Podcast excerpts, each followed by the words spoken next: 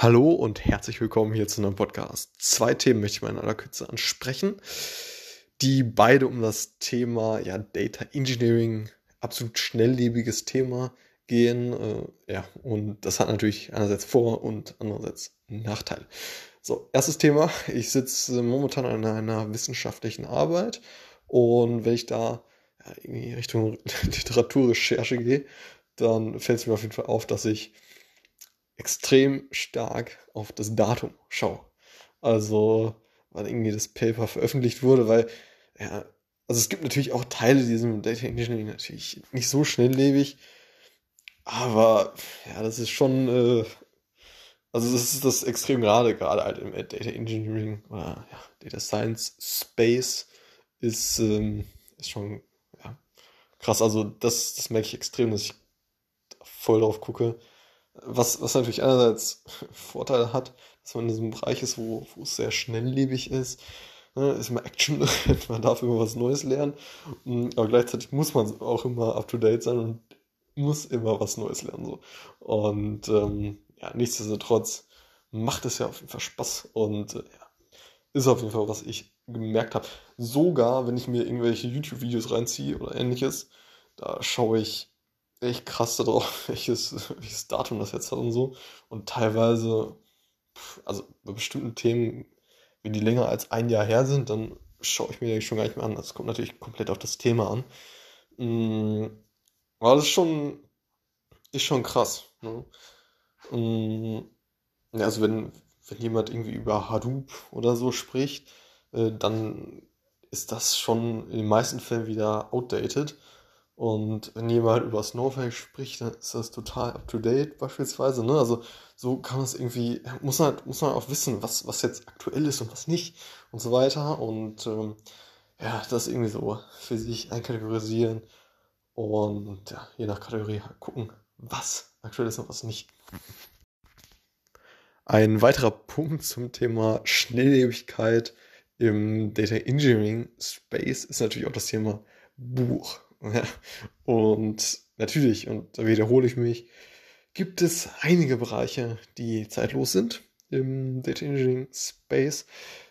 Aber ja, ähm, so ein Buch kann ebenfalls sehr schnell outdated sein. Und ja, vielleicht höre ich mir da doch lieber irgendwie einen Podcast an oder schaue mir irgendwelche Blogbeiträge an und so weiter, die halt sehr aktuell sind, sehr schnell und ähm, ja, eventuell dann stets geupdatet werden, wenn irgendwas Neues rauskommt. So. Das sind alles Themen und äh, das ist halt in diesem sehr schnelllebigen Bereich eben ja, Fakt. Und ja, sollte man auf jeden Fall verstanden haben und man sollte stets am Zahn der Zeit bleiben. Und, aber ich denke, das ist, ja, das ist in so vielen in ja, Themen äh, oder Fach, Fachbereichen im Moment so und auch in Zukunft, das äh, ja, kann man, kann man jetzt nicht wirklich äh, vermeiden. Ne? Auch wenn man in verschiedenste andere Fachbereiche schaut. So. Ja, das war der erste Punkt zum Thema Schnelllebigkeit im Engineering Space. Eben, dass ich in meiner wissenschaftlichen Arbeit ja extrem darauf schauen muss oder darf, welche Quellen ich jetzt verwenden kann. Und das ist mir nochmal, ja, sehr krass aufgefallen bei dem Thema. Genau. Zweites Thema ist, dass man sich vielleicht gerade auch zu Beginn der Karriere, aber ja, eigentlich grundsätzlich anschaut, für welches Unternehmen man arbeitet und welches Tech-Stack das Unternehmen verwendet.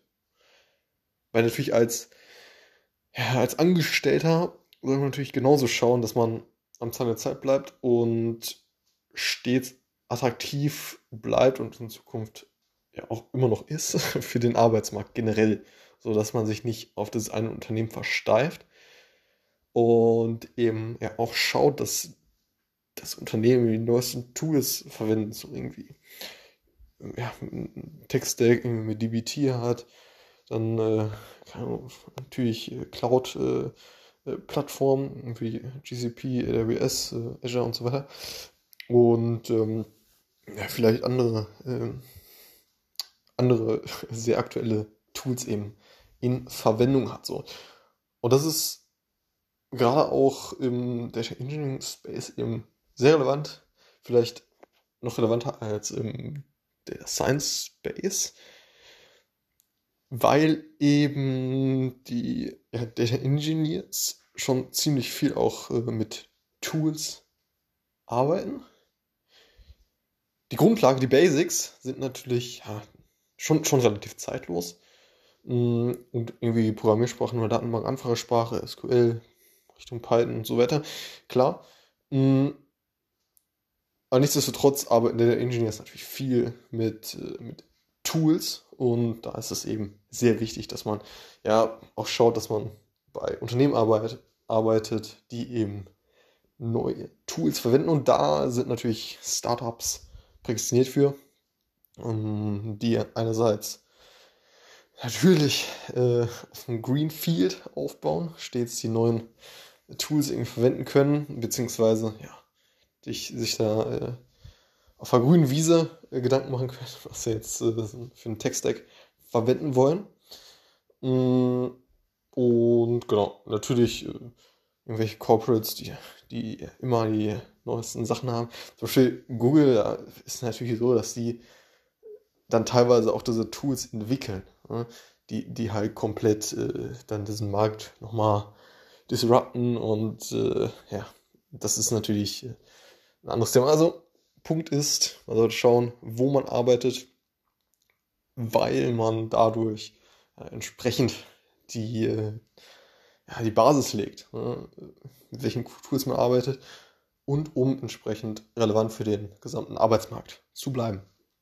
Alles klar, bis zum nächsten Mal. Ciao.